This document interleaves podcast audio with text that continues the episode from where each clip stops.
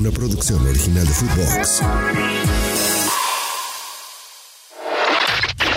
Footbox Today Sur, el podcast con las noticias de fútbol que tenés que saber. España campeón. Se jugó la final de la Nation League de la UEFA entre España y Croacia.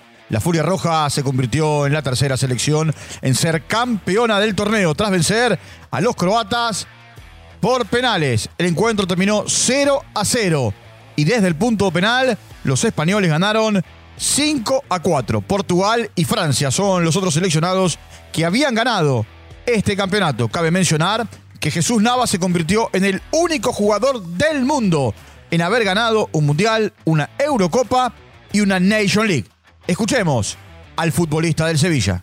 La verdad que es una locura, es increíble, después de tanto tiempo eh, se merece la afición todo esto. Eh, es una alegría muy grande para el Mister, se lo merece, lo ha pasado mal por nosotros, es un grupo increíble. Como...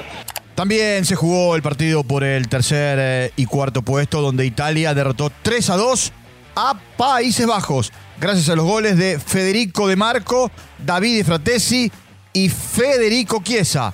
Para los holandeses marcaron Berwin y Wijnaldum. Cumplen en casa. Con goles de Miguel Almirón y Fabián Balbuena, Paraguay derrotó a Nicaragua en su último partido amistoso de la fecha FIFA. El partido se jugó en el Estadio Defensores del Chaco, en Asunción. Esto dijo Guillermo Barros Esqueloto, terminado el encuentro. Lo positivo es haber entrenado con todos los jugadores, conocernos mejor, saber mejor eh, cada movimiento que pueden tener eh, en cuanto a las posiciones, en cuanto a ellos, más allá del análisis que uno hace como entrenador y de lo que juegan cada uno de ellos en, sus equipos. Tenemos el mejor arquero del mundo. Roberto Bondancieri, ex arquero de Boca Juniors, aseguró que los eh, arqueros brasileños no dominan en el continente y que los argentinos tienen al mejor arquero del mundo, el Dibu Martínez. Escuchemos al pato. No, no, no, yo creo que no. Más allá de que hay una rivalidad con Argentina-Brasil, yo creo que nosotros, los argentinos, han, eh, seguimos manteniendo arqueros importantes y bueno, hoy en día te tengo que decir que el mejor arquero del mundo es el, nuestro, que es campeón del mundo. Se sentía incómoda en Boca. Estefanía Banini, jugadora del Atlético Madrid, contó por qué se fue a Colo Colo y no se quedó en Boca Juniors cuando era más joven.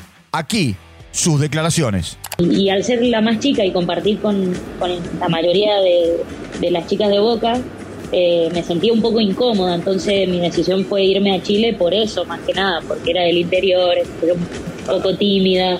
Eh, pero, pero creo que fue una gran decisión porque en ese momento eh, Chile estaba apostando muchísimo por el, por el fútbol femenino. ¿Lo quieren como DT? Según la información del diario francés L'Equipe, el ex seleccionador español Luis Enrique será el próximo director técnico de Paris Saint-Germain. El medio francés afirma que el acuerdo se oficializará a lo largo de la próxima semana. Tras las negociaciones fallidas con Nagelsmann, el técnico español habría sido el elegido por el club parisino para tomar las riendas y sustituir a Christophe Galtier que todavía sigue al frente del equipo por un contrato hasta el 30 de junio, aunque ya confirmó el mismo que se marchará acabada la temporada. El Moris reveló tiene dueño. Panamá Sub-23 sorprendió 4 a 1 al seleccionado de México Sub-23 en la final del torneo en Francia. Los goles del conjunto panameño fueron marcados por Ricardo Phillips, José Eduardo Bernal Chong, Keisher Lenis Navarro y Ángel Orelien el partido por el tercer puesto. Australia derrotó a Francia 2 a 0. Recuerda seguir arroba Footbox Oficial en redes sociales, seguir el podcast y activar la campana. Footbox Today Sur. Una producción original de Footbox.